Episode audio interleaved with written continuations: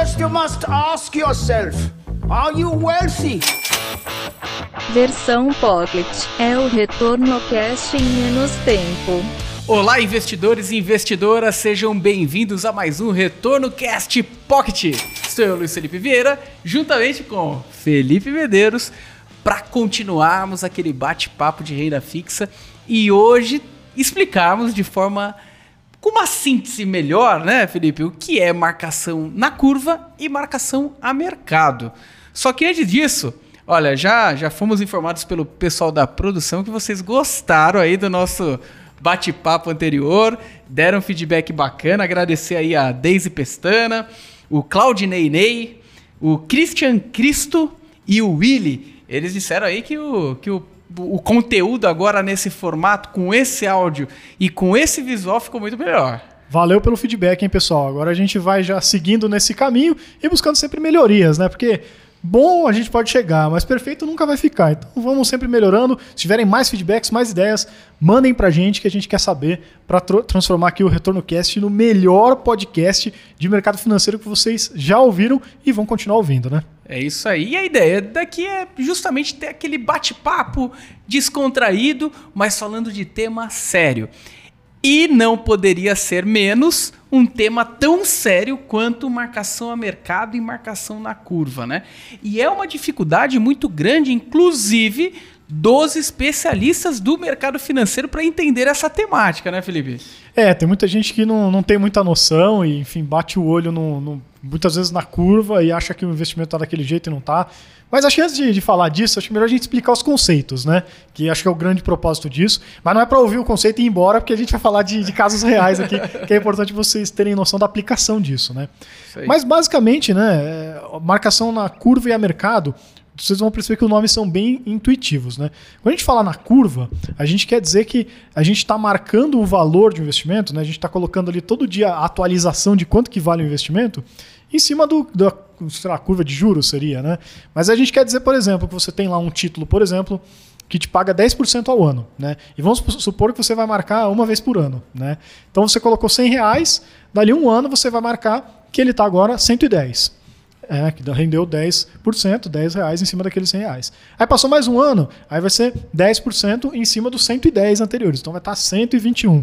E assim por diante, você vai marcando quanto que vale o seu investimento em cima do quanto que está rendendo aquele investimento é, de tempos em tempos, né, conforme ele for sendo capitalizado, né, ele vai recebendo aquele rendimento, que na maioria dos casos é diário, tá? Então todo dia ele vai atualizando. Mas isso vai ter uma pegadinha que a gente já vai falar quando falar sobre é, marcação a mercado.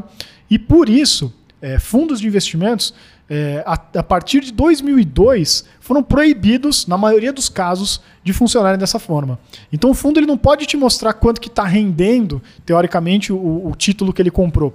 Ele tem que dizer quanto que esse título vale na prática. Né? É aquele caso do imóvel, né, Luiz? Se ele fosse liquidar tudo hoje, qual que seria o valor dele? Até uma temática interessante para essa marcação na curva, imagina o seguinte: existe um contrato é, de um credor e um devedor. Então, a, marcação na curva é como se eu tivesse esse contrato do início ao fim, sendo precificado o valor inicial, as amortizações e os juros de forma linear, seja ele pré-fixado, seja ele pós-fixado, seja ele de, com, com ganho de PCA mais ganho real, né? Então é uma é, é, é um, são dois na parada, são dois na jogada. Você é um devedor, o outro lado é, é o comprador da dívida e vai combinando os pagamentos de juros periódicos, mas nessa conta não entra a marcação a mercado, que é quanto vale o título hoje, se aquela empresa depreciou ou se apreciou em relação ao mercado, ela vale menos ou vale mais? De repente, se ela vale mais, talvez a dívida de um novo comprador ele aceite é, receber menos pela dívida, quem comprou lá atrás se deu bem. Agora, se essa empresa se prejudicou, ela vai captar dinheiro a um custo maior, então aquele que comprou antes essa dívida pode se prejudicar se ele for vender ao mercado. Mas eu acho que a gente vai desenvolvendo, inclusive o que, o que você falou, a, a questão do, imobili, no, do imóvel, né? Imagina o seguinte: você tem um apartamento em um prédio de 50 imóveis, mas faz praticamente três anos que ninguém vende um imóvel ali. como que você baliza essa venda? Ou melhor, imagina que você está num prédio com 50 apartamentos iguais aos seus. Só que faz um dia que alguém vendeu um imóvel por 700 mil reais e você até aquele dia fala, não, mas vale um milhão.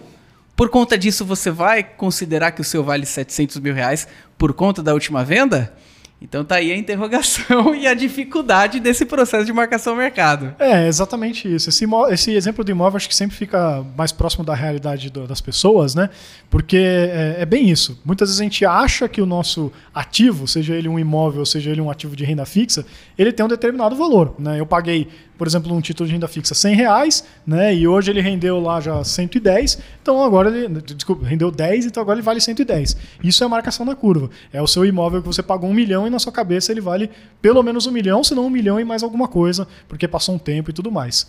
A marcação a mercado não. É você levar o seu investimento, seja seu título de renda fixa ou seu imóvel, a, a mercado, né? Botar ele num leilão lá e dizer, ei, quanto que vocês pagam por isso aqui, né? E aí você vai descobrir de fato quanto vale aquele seu investimento, né? Então por isso que é muito importante essa diferenciação entre as marcações, né? E é por isso que é um dos motivos de que desde 2002 o Banco Central mudou a regulação e falou, olha, fundos, vocês não podem mais fazer marcação na curva, porque a marcação na curva engana o investidor, né? Porque o investidor ele vai estar tá olhando lá que o rendimento está só indo para cima num título de renda fixa, por exemplo, né? Porque tem a renda fixa, está só rendendo, é, mas na hora que ele for resgatar o dinheiro aquele valor não vai ser aquele de fato. Né? Aquilo que a gente está dizendo no. Quem não ouviu um episódio anterior tem que ouvir para entender o que a gente vai dizer agora, né? Mas no mercado secundário, o valor do título oscila. Né? Então, na hora que você resgatar o seu dinheiro, o gestor do fundo vai ter que vender o título para poder te entregar o dinheiro de fato. Né?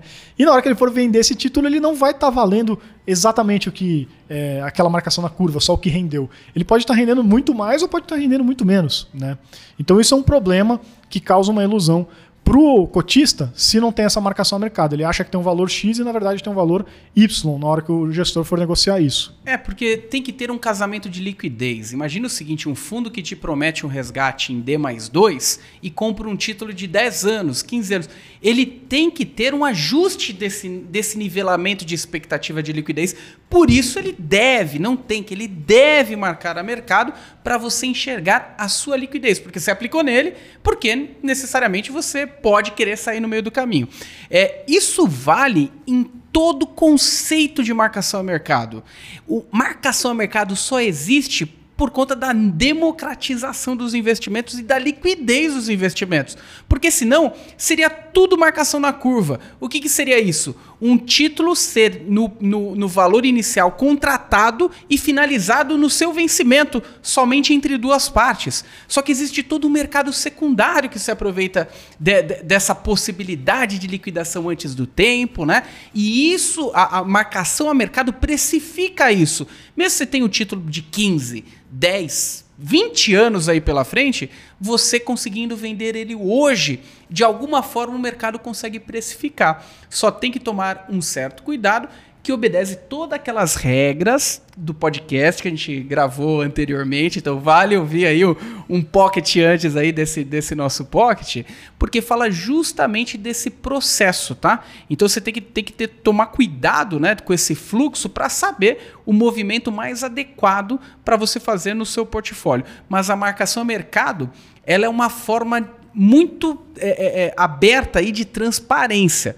Só que existe uma certa dificuldade de transparência quando a gente tem liquidez limitada, né, Felipe? É, até antes de falar sobre esse caso, né, é, o, o, motivo importante também não é só a questão de transparência e todo mundo saber quanto vale de verdade, mas tem uma implicação prática nisso também, né? Se você não faz a marcação ao mercado, você faz a marcação na curva, você tem um problema de transferência de riqueza indevida entre os cotistas. Porque pensa só, imagina que a gente criou aqui o fundo mais retorno de renda fixa, que por enquanto só tem eu e o Luiz investindo. Né?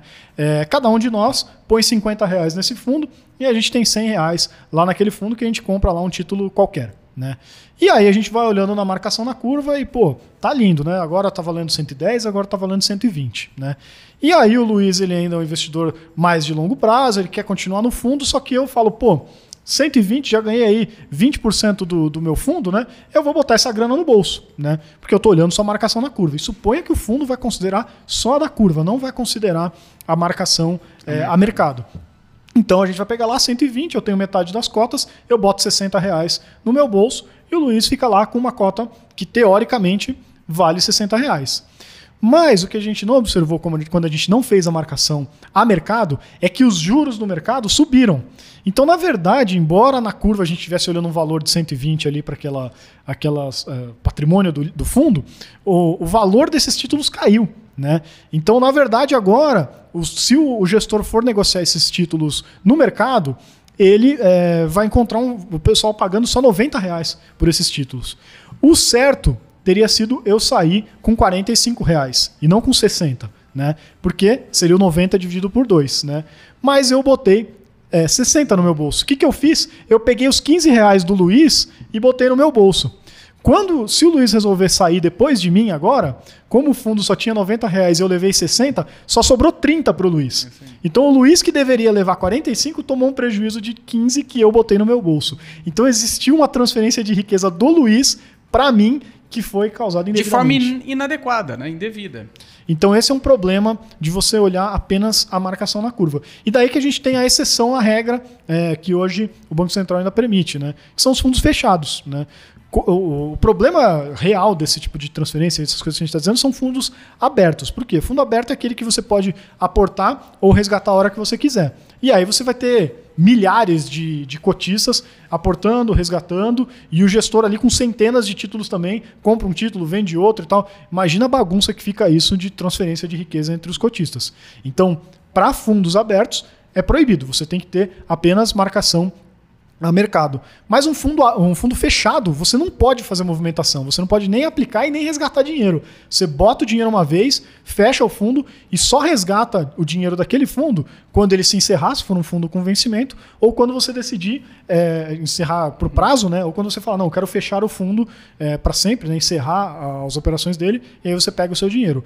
Nesse caso, ainda é permitido ter marcação na curva, né? Porque daí você vai esperar até o vencimento do título e vai receber exatamente o que contratou, como a gente explicou no último episódio, né? Mas é uma exceção que você vai ver muito pouco, a menos que você tenha aí seu fundo exclusivo, é, para outra história, né? É uma possibilidade. Mas para a maioria das pessoas que investem em fundos abertos, você tem que ter na cabeça que vai ser marcação ao mercado.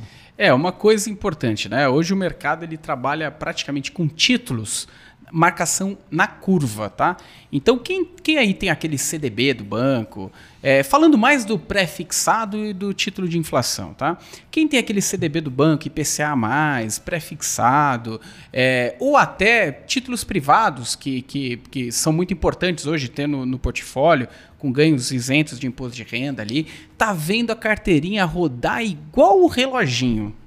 É, mas cuidado, não marque seus títulos agora, porque senão você cai para trás. Porque a gente está tá vindo de uma alta de juros significativamente. É, significa, signif, opa! Estamos vindo uma alta de juros significativa de janeiro para agora. Então, o mercado sai de uma curva de juros DI 26, por exemplo, de 6 para mais de 10. Então, se você não olhar, sabe aquele negócio? Esse é o momento de você deixar acontecer para não cair para trás. Mas se você for marcar mercado aí os seus títulos, possivelmente você caia para trás pelo valor que eles estão, estão sendo realizados hoje no mercado secundário. Esse é um, uma questão que tem que ser muito debatida, porque a melhor infraestrutura de um mercado de marcação a mercado é com liquidez também significativa no mercado. Se não corre o risco de uma venda sazonal machucar muito um ativo que não vale justamente aquilo. É aquele exemplo do prédio, né? 50 apartamentos, o último vendeu a 700 mil reais, por conta disso você vai faz, falar que o teu vale 700, mas quando na verdade vale um milhão. Então tem que, tem, tem que dosar algumas coisas, mas no final das contas, hoje o mercado não consegue trabalhar com a transparência necessária para ativos de renda fixa, tá? É, principalmente aqui no Brasil, que é, ainda mais você olha crédito privado, né, debentures e ainda outros títulos que pessoal física nem investe muito mais, como notas promissórias, coisas assim, né, commercial papers, né. É, a, a liquidez no Brasil ainda é muito baixa comparada com mercados desenvolvidos como os Estados Unidos. Então pode tanto acontecer esse estouro aí de, de, de, de, né, de volatilidade, né, de você ter uma avaliação bem ruim do seu título, como pode ser até difícil você conseguir alguma avaliação, né? Então você imagina que você tem lá um, um, na sua carteira um FDIC que só tem lá títulos de empresas nanicas. É, como que você vai cotar isso a mercado, né? Como você vai chegar no mercado secundário? E quanto você paga por isso? O cara vai falar, não pago nada por isso. Você vai olhar o book e não tem ninguém querendo comprar esse título, porque ele é muito específico, muito pequenininho. Aí vai falar que não vale nada? Vai falar que vale zero? Então o cara acaba marcando na curva que é o jeito que tem, né? Então mesmo, né, olhando em, em fundos, muitas vezes a marcação, a mercado, ela não é muito precisa, né? Ela tá mais ou menos ali, né? É, tem que tomar muito cuidado, por isso é importante a gente fala, repete e várias vezes para ficar na cabeça de vocês. Cuide bastante do gestor que gerencia esse seu portfólio. E tem um aliado especialista do mercado para olhar também fazer esse filtro para você, porque é fundamental e é muito difícil de avaliar. Hoje, ativos de renda fixa, você pega estruturas de renda fixa que mexem com renda fixa, tem uma avaliação de ativos muitas vezes superior a uma carteira de ações. Então, ou seja, ativo de renda fixa é importante e renda fixa não é fixa, tá? Renda fixa varia e varia muito. É, como a gente explicou no último episódio. Então tem que tomar esses cuidados, tem que olhar no fundo. Quer dizer, o fundo ele vai te dar, de maneira geral, até uma marcação muito melhor do que você vai ver na conta do seu banco, na sua corretora. Mas tem que tomar cuidado que não é perfeito. Tem que tomar cuidado que em momentos de volatilidade, como foi o estouro da pandemia, muitos daqueles papéis eles não têm é, muita liquidez, os papéis de crédito privado. Então o pessoal vai sair correndo na manada é, e o gestor vai ter que fazer loucura de vender a qualquer preço por não ter liquidez. Né? É aquela mesma coisa, de novo, do imóvel. Se você tem um imóvel você precisa de, urgente de dinheiro, você tem que vender a, peixe, é, a preço de banana, porque não tem um monte de computador, compradores olhando é, o apartamento exatamente o seu que você quer vender. Né? É, e assim como é, a gente falou num aí, um episódio grande que foi sobre crédito estruturado, e o gestor mostrou ali na prática mesmo é, efeitos que ele já viu acontecer, né? É, mostrou não, né? Citou porque é, é podcast, né? É, fundos de crédito privado que tem liquidez muito liquidez no caso de prazo de resgate, tá? Para o cotista. É, muito pequenas, ah, é D mais 2, D mais 15, é, sei lá que seja é justamente esse que vai ter problema na hora de uma crise como a pandemia ali, uma coisa que estoura uma bolha, alguma coisa assim. Porque ele, a pessoa vai começar a resgatar no desespero e ele vai ter que vender a qualquer custo. Por isso que fundos de crédito estruturado, que tem FDICs, tem uma operação bem mais é, ilíquida e complexa por trás, eles acabam tendo é, prazos de resgate de 180 a 360 dias. Porque daí o gestor vai ter muito tempo para trabalhar essa negociação. Se é que ele vai ter que vender é, o ativo dele num mau momento, porque passar lá 360 dias pode ser que o mercado já está mais calmo, já vai ter Sim. mais gente aportando e quem pediu o resgate vai é, ter resgatado à toa e não vai causar um impacto negativo no fundo. Então tem que tomar muito esse cuidado também. Né? Perfeito. É, o gestor ele tem que mitigar o risco de liquidez, porque uma vez que ele tiver exposto, não tem volta. Então ele tem que vender a preço de banana um título de repente que estava precificado muito bom, só que acontece igual você disse, Felipe, é, não tem comprador no mercado, ele vende a preço de banana, marca ali na, na traz a marcação a mercado daquele título, o fundo cai significativamente. Ex tem cases aí de, da, da, pandemia de fundo de liquidez, aquele D1 que o pessoal usava para liquidação diária, liquidez diária, caindo quase 10%. Então, ou seja, é um risco, liquidez tem que ser avaliada. Então, é bom dosar o portfólio naqueles gestores que trabalham bem também essa característica no fundo de investimento. Acho que, eh, basicamente, olhar, eh, ter a visão de que existe a necessidade de uma marcação a mercado é o primeiro passo para você entender a exposição também do seu portfólio. Não tem nada de errado a marcação na curva, principalmente se você considerar ficar com o título até o final. Lembrando, é, duas pontas, um comprando e outro vendendo, é puramente curva. Agora, quando eu tenho um bolo no meio do caminho que eu posso comprar e negociar, Posso vender? Aí sim é marcação ao mercado e é importante ter essa característica de marcação ao mercado. E se você pretende no meio do caminho se livrar de alguns títulos, é importante sempre você estar tá dosando aí a marcação a mercado aí do, do teu portfólio da tua carteira. Perfeito, acho que é isso aí, né? Eu acho que sim. Olha, se você gostou de novo desse episódio, faça como as pessoas aqui que a gente citou aqui no início desse nosso bate-papo, deixa aqui nos comentários se ficou legal, se o formato ficou bacana. Ó, inclusive hoje a gente tem duas câmeras, viu, Felipe? Olha, tem aquela tá ali, muito ó. sofisticado esse negócio, hein? É, Estamos tá sentindo Hollywood aqui é, já, pô. Poxa, eu também tô, tô me sentindo astro aqui. Quero ver os recebidos, hein, galera? então deixa aqui nos comentários. É uma forma aí também de da gente interagir aí com vocês. É, você do YouTube, dê o seu like aqui nesse nosso bate-papo. E você do, do Spotify aí, ou das, das outras redes aí que, que acessam o podcast, compartilhe esse conteúdo com seus amigos. Também vai ajudar bastante a gente aqui. Muito obrigado, pessoal, e até a próxima. grande abraço, pessoal. Você ouviu Retorno Cast Pocket.